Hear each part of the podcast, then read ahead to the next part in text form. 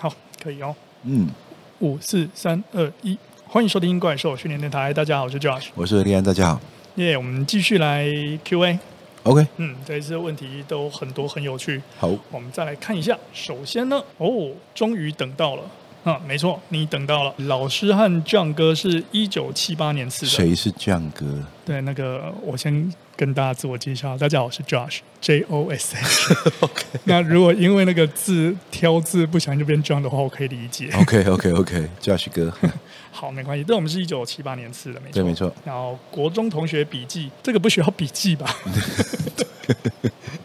好了，有一个问题啊，就我们之前因为有提到说备战四十、备战五十这个时候，我们要认真的开始增加自己的肌力嘛。对对对对对对，老化的那个速度通常比你想象来的还要快，不会等到七八十才需要去做这一件事情。没错。那我们就有一位听众说，那如果呃这样子的话，是不是也有办法去保留自己的爆发力？然后主要是针对于像我们这种大众的备战五十、备战六十，OK，啊，也可以把自己的爆发力保存好。OK，好好，非常好的问题哈。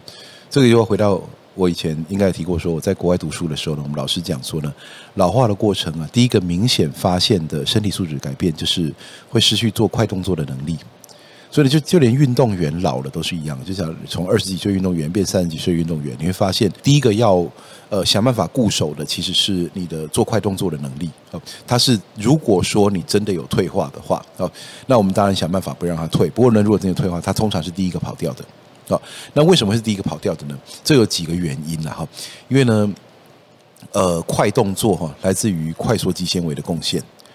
那快速肌纤维呢，属于所谓的高阈值运动单位。什么叫高阈值呢？阈的是一个门里面一个货哈，那是门槛的意思哈。高阈值运动单位，意思是说呢，一个动作它如果不够重或不够快，我们人体是懒得去征召快速肌纤维的啊。那如果说你平常都做很多的快动作，做很多高速度的动作，或是做很多的大重量动作的话，你的快速肌纤维是会被征召的。但是如果说哈，呃，你的训练中缺乏了这个部分，那它第一个会跑掉。那你说问为什么耐力肌纤维不会跑掉？因为耐力肌纤维、慢缩肌纤维，它做轻松动作，它也会动作到。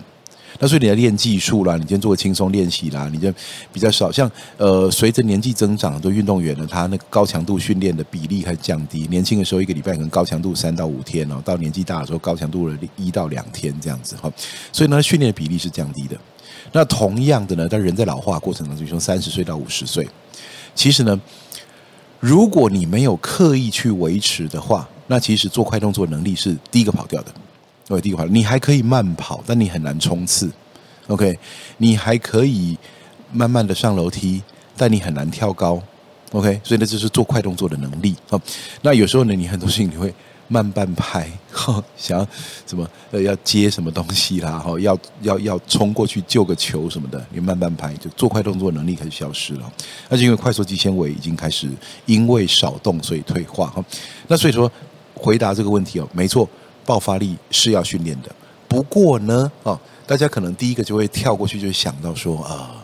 那对了，那我是不是要开始就准备一个药球啦，那个砸药球啊？然后说我要扯弹力带，然后我要跳箱哦，然后说我要去做野外冲刺啊，做斜坡冲刺这些的。所以当当然都是好的，都是都都没有问题，都是对的哈。那不过呢，不过呢，要记得一件事情哈，爆发力训练一定要以最大肌力的进步为基底。爆发力很难单独进步。如果你强行的在肌力不强的情况下，硬要去进步爆发力，常常是高风险训练。举例来说，你没有做肌力训练，你就去跑跳，那其实受伤率很高啊。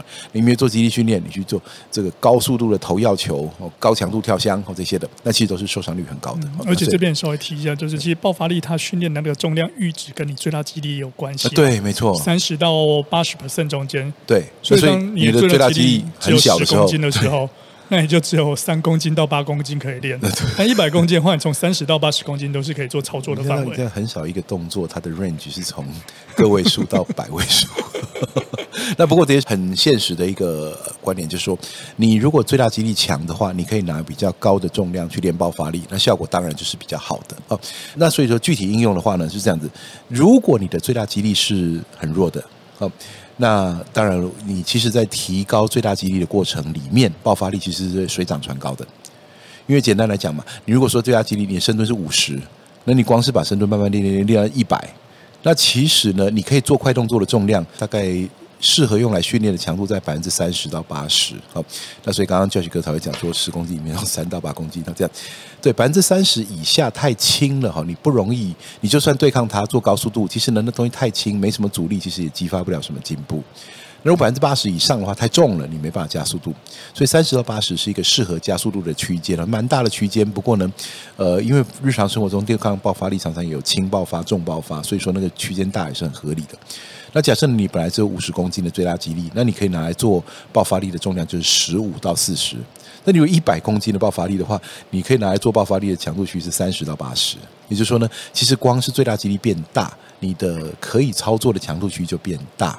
而且呢，其实像 Michael Stone 也提到，就算是运动员啊，在到达两倍体重深蹲之前，其实呢，你的肌力进步通常直接带来爆发力的进步。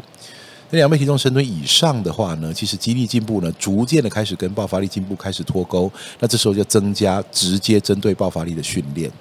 所以说呢，当然他并不会说了，你在深蹲蹲到两倍体重之前，你什么爆发力都不要练哦。当然，你还是可以练一些，只要安全都可以练。啊，那只是说呢，在两倍体重深蹲以下的话呢，你大概会看到爆发力跟最大肌力同步进步。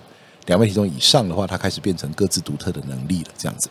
那不过对于抗老化，还有就是说备战五十岁、备战六十岁来说呢，其实我想策略是相同的啊，只是那个数量级可能不太一样。你还是需要有以最大肌力进步为基础。所以你深蹲啊、硬举啦、握把蹲啊、负重行走了这些大肌群多关节大重量动作，让它稳稳的、安全的渐进式超负荷。OK，当然你可以参考运动员的比例哦，就是假设呢，你说运动员是两倍体重了哈，那你现在的深蹲是零点八倍体重，没关系，你慢慢练啊。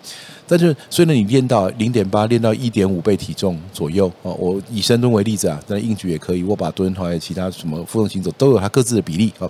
那不过呢，假设你是呃从零点八倍哈慢慢练练练练到一点五倍的话，你应该会发现你最大肌力进步的过程中，你其实你爆发力进步，为什么？因为在这个最大肌力进步的过程里面，你一直在开发你的快速肌纤维。嗯，快速肌纤维一定要来帮忙推那个最大肌力才会进步。OK，最大肌力通常就是你现在动员的起来的所有肌纤维，而你越练越强，当然包含你当时动员的最大肌力，呃，这快速肌纤维来帮忙提高最大肌力。所以说呢，这过程当中最大肌力得到了训练，所以当他你想要做快动作的时候，它在。OK，而只有到了什么，你已经非常强壮了。啊，你的呃，就算运动员或者一般人哈，两倍体重深蹲以上啊，这样子。那当然呢，我们知道说两倍体重深蹲是一个非常非常粗略的算法，因为对于呃五十公斤的人，他两倍体重深蹲跟九十公斤的人两倍体重深蹲，它难度是完全不同的啊。五十公斤的人显然容易达成的多哦。那不过呢，你的百分之六十、百分之七十来做高速深蹲，其实你就会练到一些爆发力了。只是说单纯把这些个爆呃。肌力训练动作加速度的话呢，它那个爆发力在进步的过程当中稍微有点受限。为什么呢？因为把肌力训练都加速度的话，你那个呃，在做动作过程当中啊，你出发一往上冲，你就准准备要刹车了，要不然你那个杠会飞走。卧推也是一样啊，你说我做高速卧推，其实你大概也只能够从低点往上加速到一半的距离，你就赶快减速，要不然杠会飞走。所以呢，这种动作就是有一些限制，所以加有加速也有减速。那用药球就没这问题，药球反正就被抛出去了，所以只加速不减速啊。再来，如果可以的话，就学一下奥林匹克式举重。那奥林匹克式举重，如果说呃觉得太复杂，不想花那么多时间哦，呃去学这个精巧的艺术的话，那其实呢，我们说举重衍生动作。哦，反跳式的窄抓举啦，哈，然后呢，或者是单手抓举啦，这些，那这个高翻高接哈，那所以它的，如果你不熟悉这些名词的话，哦，嗯、去看《怪兽基地训练手册》，里面有详细的叙述，像在打书一样哈。对，那、呃、这本书我花了很多时间写，我整理算是汇整了很多，我从学生时代、选手时代、教练时代到教授时代 的教学经验哈，所以呢，其实有很多东西我们在节目上一言难尽哈，你去看书里面很多细节在里面有提到，所以用这些东西来做爆发力训练哈，那都可以活化你的爆发力。当然呢，随着人的年纪越大哈，那关节活动度的这个限制可能会越多，所以要学举重衍生动作哈。呃，要看情形啊，你不见得当下已经具备足够的活动度。好，有些人呢呃肩膀有旧伤啦，哈，然后或者是说呢，肩关节活动度已经剩很少啦，哈，然后或者是说呢，他这个核心稳定性还不足啦，这些，这你没有一定要选择某个特定的，你选择你能做的，你选择你能做的。那再来呢，就是跑哦。冲刺，冲刺是很好的爆发力训练，因为冲刺是一个神经系统高速动员，所以你要毛起来冲哈。那年纪大的话呢，我会有一个建议哈，与其冲平地，不如冲斜坡，而且斜坡是往上冲。哦，往上冲斜坡，为什么呢？因为往上冲斜坡啊，是坡度会带来一些阻力。你不要说我冲冲四十五度坡度，那那太夸张了哈。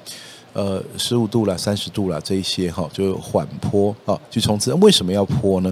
第一个是坡度是一个阻力，哦，那所以它有一些阻力的效果。那第二个是什么呢？就是坡度啊，让你每次落脚呢，都比原先的出发点高一些，就等于是减低了冲击力。所以有时候平地冲平地，我就冲一条平地的直线，我每抬脚多高，我落回去原来的高度。就是一次冲击，而那个落地的冲击，其实对很多人来说是容易超载的。即便你有做肌力训练哦，即便你有做很多训练，但是你的这个底子也不错，但是那个冲击是多的啊。那如果你冲斜坡的话，你每次落脚都落在一个比原来抬高一点，所以呢，你冲是冲了全力，但是弱呢就减轻了一些压力。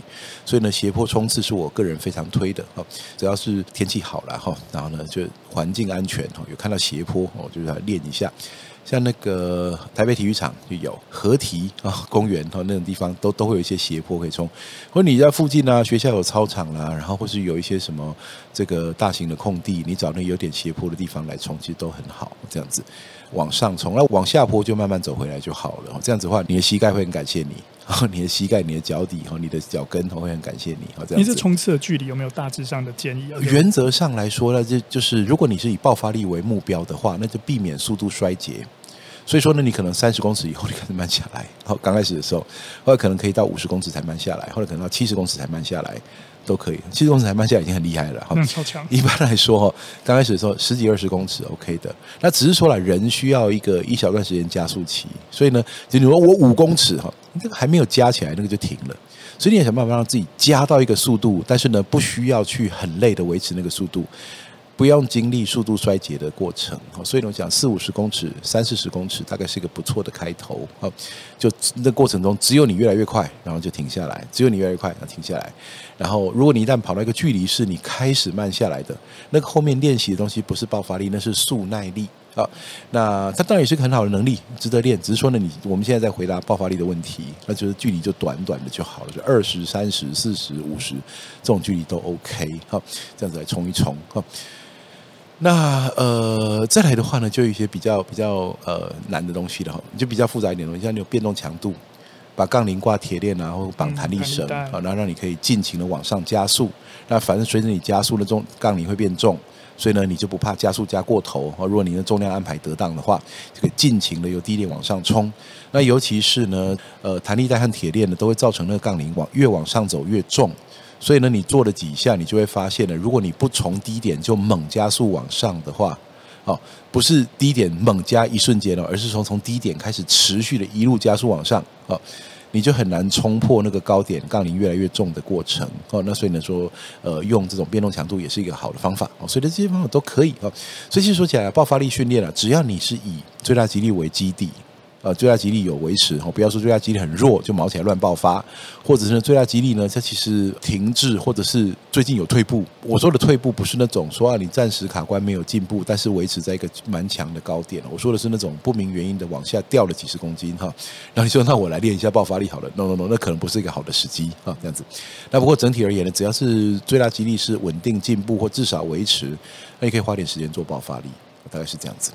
OK，然后下一个问题，刚好也跟那个爆发力有关系。嗯哼，请问一下何老师跟 Josh 哥，建立选手有需要训练爆发力吗？例如像是反跳、窄抓举之类的。嗯，OK，好，呃，先先讲结论哈，结论是要哦，就是或者说有帮助啊。至于说要多少哦，你自己判断啊。但是它是有帮助的，为什么呢？因为呢，呃，建立的训练它这样，它虽然在场上比最大肌力，然后呢，它在场上呢是。不不尽然，对，他没有直接展现爆发力啊。但是呢，在训练的过程里面呢，我们说，因为你要举起最大重量，那所以你的这个呃呃，你希望你所有的运动单位都可以动员，所以你的快速肌纤维一定要可以高度的活化啊，你可以随心所欲的征召它。那不常被征召的东西，它就会就会怠惰。所以说，最大肌力训练最佳的做法就是最大肌力训练。但问题是，最大肌力训练本身是一个疲劳度非常高，不管神经性的疲劳啦、肌纤维的耗损啊什么的都会有哈。那所以呢，最大肌力训练呢，如果它量一大，所以最大肌力它训练它很好，可是它量大哈，要么你你是第一个就根本大不了，你做不完那个课表。那第二个呢，是你硬把它做完了，你可能恢复不过来，所以他很快就知道说，我不能够单凭最大肌力去强化我的快速肌纤维。那如果快速肌纤维就听大重量和高速度的话，所以呢，做一些高速度的训练，可以替代一部分的大重量训练的训练量，因为你全部都塞大重量训练，你可能过度训练。但是如果你一半改成爆发力训练的话，那其实你可能就不会过度训练，那你就可以取得那个训练效果，所以是一个很微妙的剂量调整的过程。哈，那你说，但是呢，是否用呃反跳窄抓举？哈，就像我们在怪兽肌力及体能训练手册，今天我一直在讲书哈，哎，这真的不是故意的哈，没关系啊，我们不止打书，顺顺便讲一下，对。买了书之后，也可以参加我们的那个 C 级教练的 训练课程，现场跟你讲解。C 级就是教那本书的内容哈。对对，下午还有术科呢。对对对对对。那所以呢，那个呃反跳窄抓举或反跳上搏这些动作哈，它都是好的爆发力训练。不过呢，我要知道它不全然是。假设你是要做健力比赛，那其实呢，你做了举重衍生动作的话呢，它动作形态上跟健力比赛不尽相同。我们不会说那就是错的，那就是不好的，完全禁止不准做，没有那么绝对，凡事都没有那么绝对啊。但是呢，你可以想一下，呃，像我们前面才刚提到，其实你如果说把你的健力动作练习加速度，那本身就是一个爆发力训练。所以你要深蹲放轻，做高速深蹲，做深蹲跳，这是一个。再来呢，我们前面也提到了，如果说你就是用正常的杠的话。哦，那其实呢，你会有这个先加速后减速的问题啊，就是你加速了，然后你看后面要把杠停住，所以你提早开始减速。那所以用变动强度哦，杠铃旁边绑弹力绳啊，绑铁链了，就是威赛 barbell 做很多这种东西啊，他做大量大量这种变动强度的东西，他把杠铃上面放百分之五十，然后呢再加挂百分之二十到三十的弹力绳或铁链，让你在低点只有五十，高点有七八十，然后呢尽情的用力冲哦，那这就是一个很好的爆发力训练方法哦。那用爆发力和最大肌力训练两者交替的轮换，所以你的快速肌纤维得到不同形式的刺激，但它都是好的刺激，然后它不会因为相同刺激太多，所以累加到它受不了。那这就是一个很微妙的调整剂量的做法。所以我们回到刚刚的问题，健力比赛本身没有呃不在乎你举重量的速度啊，你硬举举多久，反正最后站起来就站起来了，深蹲也这样，站起来站起来，卧推推起来就推起来。所以呢，爆发力看似没有在比赛中被直接展现。但是爆发力训练本身，其实对健力选手来说是很有效益的。哦，那如果这样子真的去做一些课表上安排的话，是不是就是说，哎，几天的那个做一些比较大重量之后，他也可以拿这种爆发力来当成是他在同一个礼拜里面不同的时间去做一个调配，就不一定会出现在同一天里面。对，呃，爆发力跟最大肌力的调配哈，其实它蛮蛮灵活的哈。如果说你用像我在美国春田模式哈，春田的做法，那其实爆发力先走，就一堂一台课表，呃，一张课表里面。一开始就准备运动，再就爆发力，然后再就主项目，主项目可能就是你的最大肌力，然后再补强，然后最后是 GPP 就体能训练。所以其实我们看到爆发力其实它也可以跟最大肌力放同一天，这是一个做法。好，那另那当然呢，你就会看到一天的训练量，那你后面怎么安排你的恢复期？你这天练完是不是可以休息久一点啊？这样子。那另外一种做法就是非线性的哈，就是你有爆发力日，你有最大肌力日。这样子，所以你看，哎，一到两天的爆发力搭配一到两天最大肌力，哦，这样子。那再来就是分周期了啊，分周期，分周期的话，就是说我用最大肌力先爬一段时间，然后接着呢把它转入爆发力，然后呢爆发力再活化了我肌纤维之后，又再回到下一阶段的最大肌力。那就这样交替交替出现，可能每一个阶段三到四周哦，三到四周的小团块，好，那这种团块式的做法呢，就可以让爆发力跟最大肌力交替进步，轮流进步。因为这两个东西呢，在呃停练过后哈，最大肌力停练过后，大概保存期限大概有个一个月左右。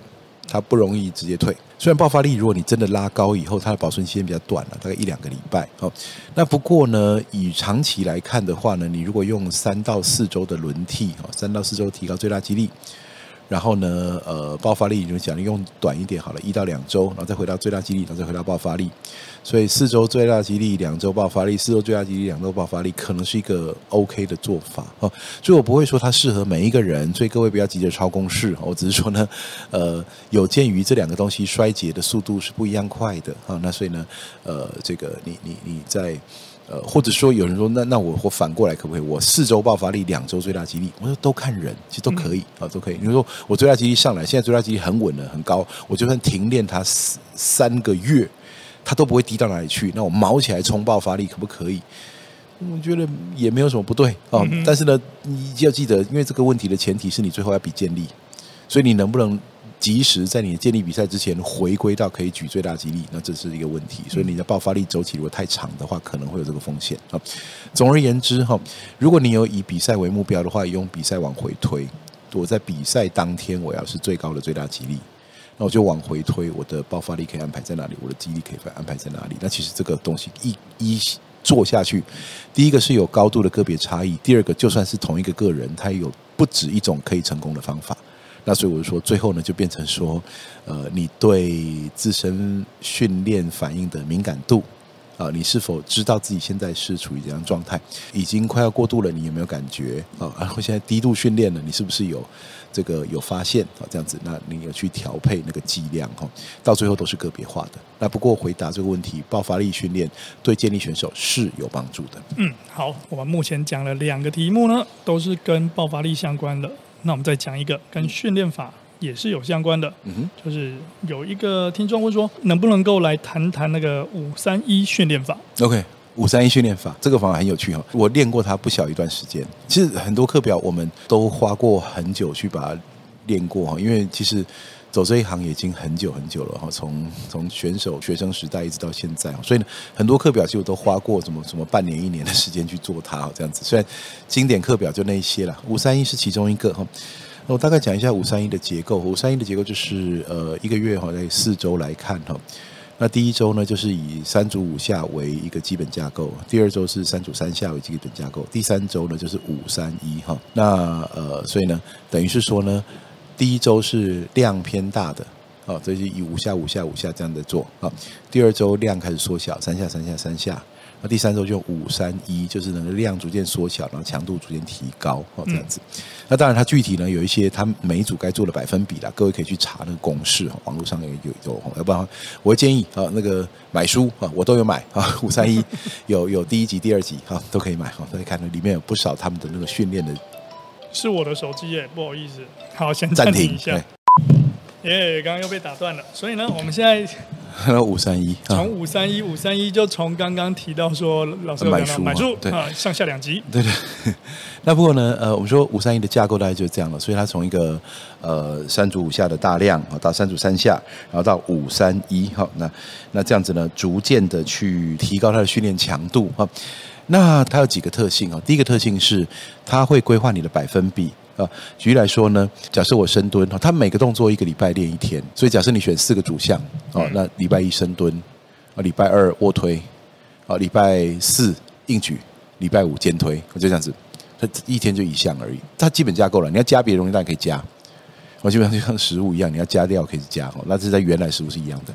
那所以呢，第一个礼拜的深蹲可能就是三组五下，然后百分之就六十五、七十五、八十五。第二个礼拜哈就是三组三下啊，百分之七十、八十、九十。第三个礼拜呢就五三一，所以五下呢就百分之七十五，三下百分之八十五，一下就是九十五，就这样子。然后呢，第四个礼拜呢就 deload 减轻重量休息。OK，好，那它还有一个特性，就是呢它的。每天的最后一组都是 M rep，as many as possible，as many rep as possible。假设你设定一个重量是你现在的百分之八十五，然后你要做五下，对。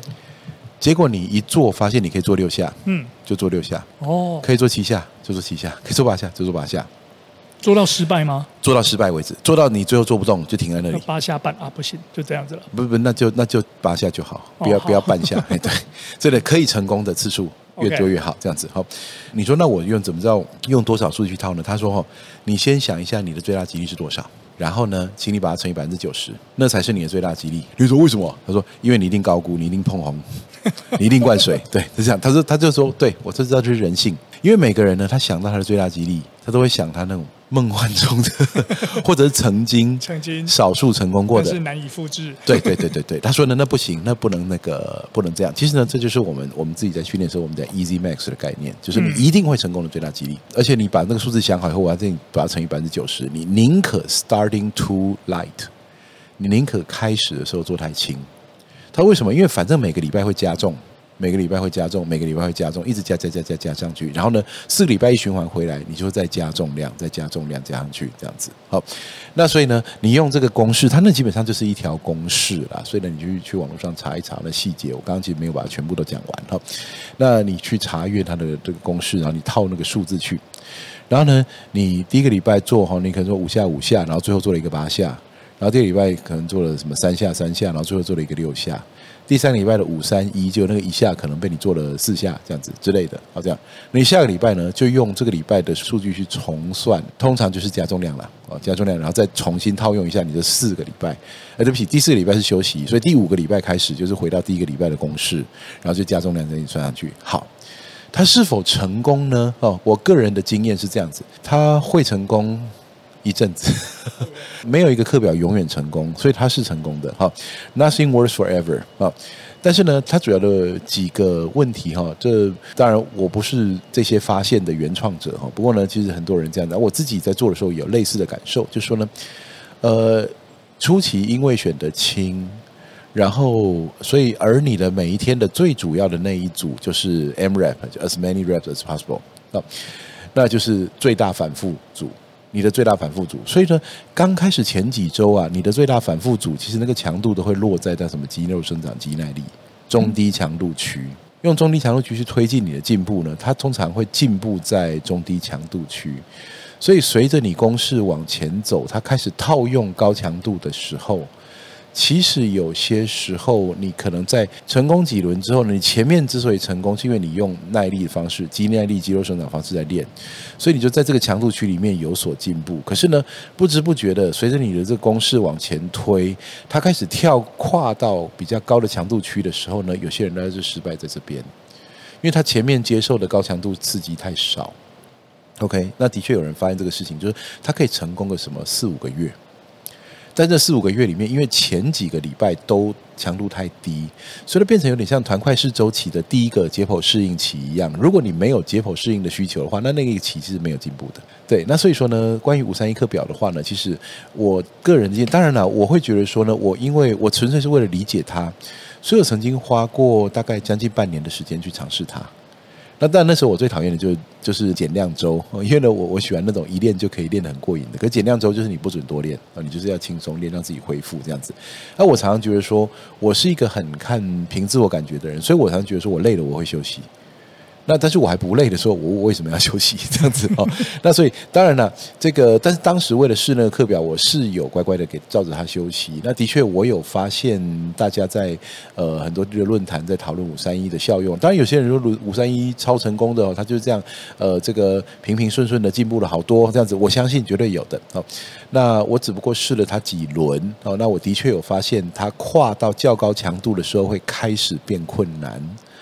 那很多人会失败在那边，那我那时候才在那边没有不算完全失败哦，有把自己推升到略有进步，然后我就没有再试了，我就开始试别的了哈，这样子。所以你说我对他的看法呢，我基本上是觉得是蛮正面的啊。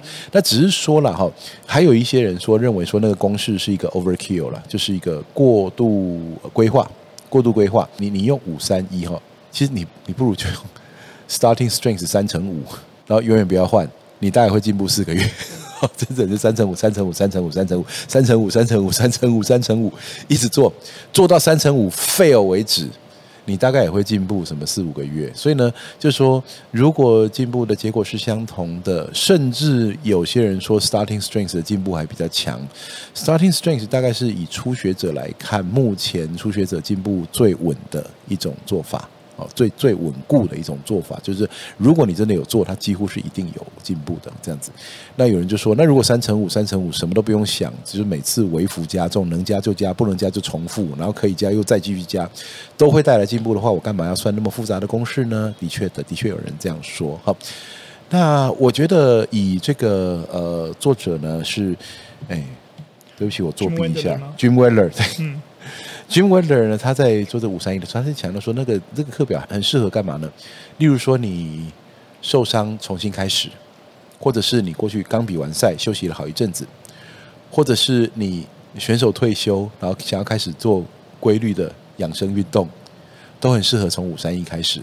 我说对，其实它蛮适合当做一个，就是你过去可能有基础，然后但是呢，你可能已经把自己练到卡关卡得很严重了。那你用五三一的话，你的确它会有一段时间让你 reset 重开机哦，那你重开机一次，然后让你老老实实的做一些低的东西，但是它又不会让你觉得说哦低强度太无聊。它会有那个 M rep as many as possible as many rep as possible 训练的部分，让你做至少我今天有一个努力做很多东西的感觉，这样子。那随着你每一个周都有一些特别努力的地方，那你就带来一些进步，这样子。但是呢，的确，我跟很多人的发现是类似的，就是大家跨到高强度去的时候，会有一些适应不良的状况出现。OK。那我们今天的 Q&A 呢，解答了三题非常精要，包含呃两个是跟爆发力相关的，然后一个是五三一的训练法。嗯，希望大家听了之后呢，能够对于这样的一些训练的方式，以及哦一些想要练习像爆发力这样子的做法呢，嗯、能够更明确的呃认知。对，呃，补充一下哈，就是关于以上的这种各种训练方式哈，都不是。针对这个训练做出怎样的学术性或者是专业立场的评判哦，这些个人经验的分享哈，所以发现说，就如果说呃有些人呢他是某种训练方法的这个基本教育派支持者哈，那也不要觉得说呃我没有把它讲得够好，那其实这个纯纯粹就是因为每个人都有个别差异，用在你身上用在我身上不会一样哦，这样子。那不过呢，我们 share 一些经验和一些这个我所见闻的一些讨论给大家，大概就是这样子。不过我们在这个电台是里面分享的一些训练法，我相信都是一个不错的工具。不过我们一直以来想要就是传达的一个概念，就是说众多工具呢，是不管是教练或者是训练的爱好者是可以去了解，但是在什么时候呢？嗯，你去拿出这些工具来使用，它就是一个因时制宜，然后因人呃不一样，会有不同的方式。对对对对对，所以当工具箱里面工具越多越好，那用起来熟又顺手，那就更棒了。而且还是有阶段性的，这个阶段这个很好用，下个阶段就换别。别的东西好用的。嗯，好，OK，那我们今天怪兽训练电台就先到这边。嗯，拜拜，谢谢大家，拜拜。拜拜。